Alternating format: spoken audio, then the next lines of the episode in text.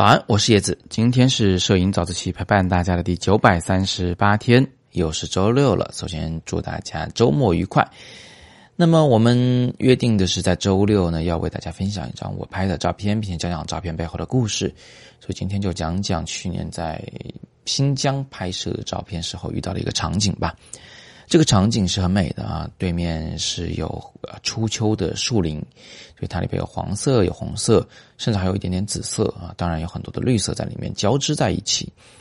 林子下面呢是有条小河，小河的水流非常的湍急，河中间有很多比较尖锐的大块的岩石，是黑色的，质感非常的好。河里面呢还偶尔飘着一两根朽木。好，那面对这个场景，我怎么拍照呢？我首先被那个石头吸引了，所以我就用长焦镜头对准石头，然后用高速快门连拍了很多张照片。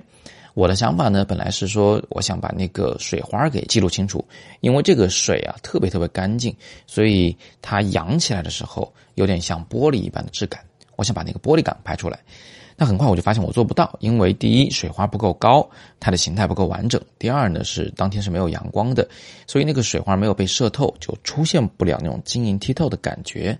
那很快呢我就换了一种策略啊，我直接安装了一片 ND 一千的颜色超深的中灰浅光镜，使得我的快门速度降到了六十秒钟那么长。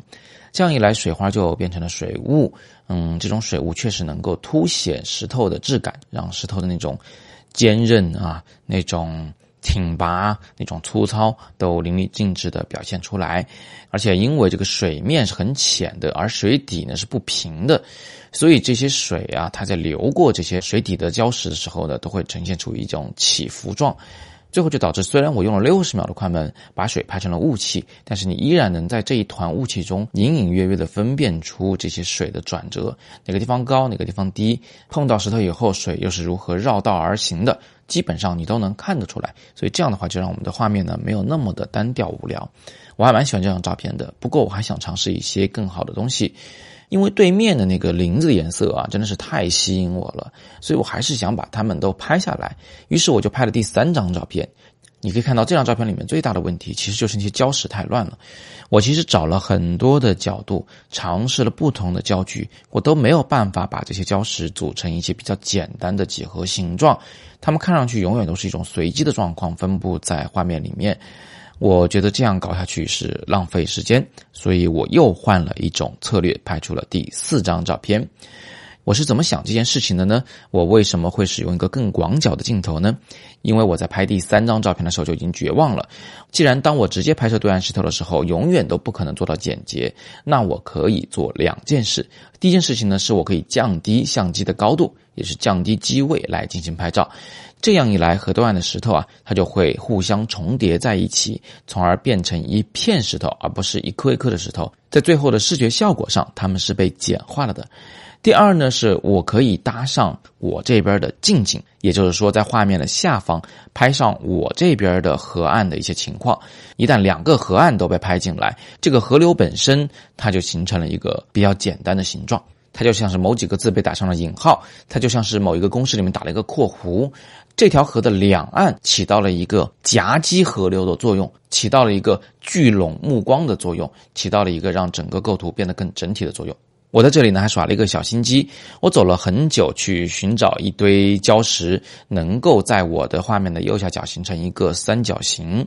我确实找到了一些地方，但是我觉得这个地方是最合适的。因为这里刚好有一根朽木，它呢做一个分界线搭在了水和礁石之间，它起到了一个强调的作用。它明确的告诉我照片的观众说，你们要把右下角这个区域当成一个三角形来看待。那么这么一来，画面就出现了四个三角形，天空是一个三角形，山体是一个嗯在右侧。超出了咱们画面范围的一个三角形，你可以在脑中把这个三角形补足。水面现在也是一个非常明显的锐角三角形，画面最右下角是一个深色的三角形。你看，画面中出现了四个大的三角形，这就已经是一种比较简洁和有规律的构图了。接下来，这四个三角形之间还有两个关系。第一个关系，以水平面为分界线，上下对称的关系。你看看是不是这样子？上面的天空和下面的礁石是对称的，山体基本上那个趋势和我们的水面是对称的。第二个规律是从上往下数每个三角形之间的这个明度，就是它的明亮程度是明暗间隔的关系。从上往下数是明暗明暗，其中水面的颜色和天空的颜色刚好能够呼应一下。从具体细节上来说，右下角的这根朽木要刚好能跟左边的林子呼应一下。那么从今天的故事里，大家可以学到什么东西呢？我觉得有两点。第一点是显而易见的，我们自然界的景观啊是不会变化的，但是我们作为人可以主动的去选择从何处、从哪个角度、从何种高度来观察这个自然界，在看似完全没有规律的地方找出规律来概括自然界。第二点呢，是很多人在拍风光，尤其是拍彩色的啊这个树林的时候，他们都会想要一缕阳光射过来，因为这样树叶的颜色会更鲜艳，因为这样对比度会更高、更醒目、更好看。这几乎已经成为了一种格式作文。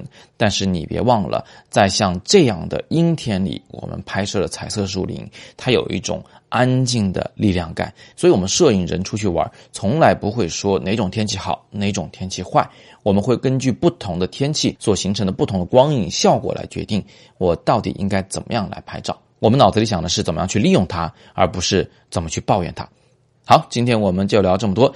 别忘了看看今天微信公众号“摄影早自习”下方挂着的第二条图文链接，是非常重要的通知，因为这是我们今年全年最大的福利了。十二月的十八号、十九号，我将前往海口做演讲。这是 PPAC，也就是亚洲专业摄影师协会的年度盛会。我们将全程直播国际评委们对决赛入围作品的点评过程，并且呢，还会直播来自于世界各地的摄影专家们的精彩演讲。直播的时间会持续两天之长。是谁会做演讲？他们会做些什么样的演讲？具体什么时间？如何观看？都请在今天的微信公众号“摄影早自习”的二条里寻找答案。今天是摄影早自习陪伴大家的第九百三十八天，我是叶子，每天早上六点半，微信公众号“摄影早自习”，不见不散。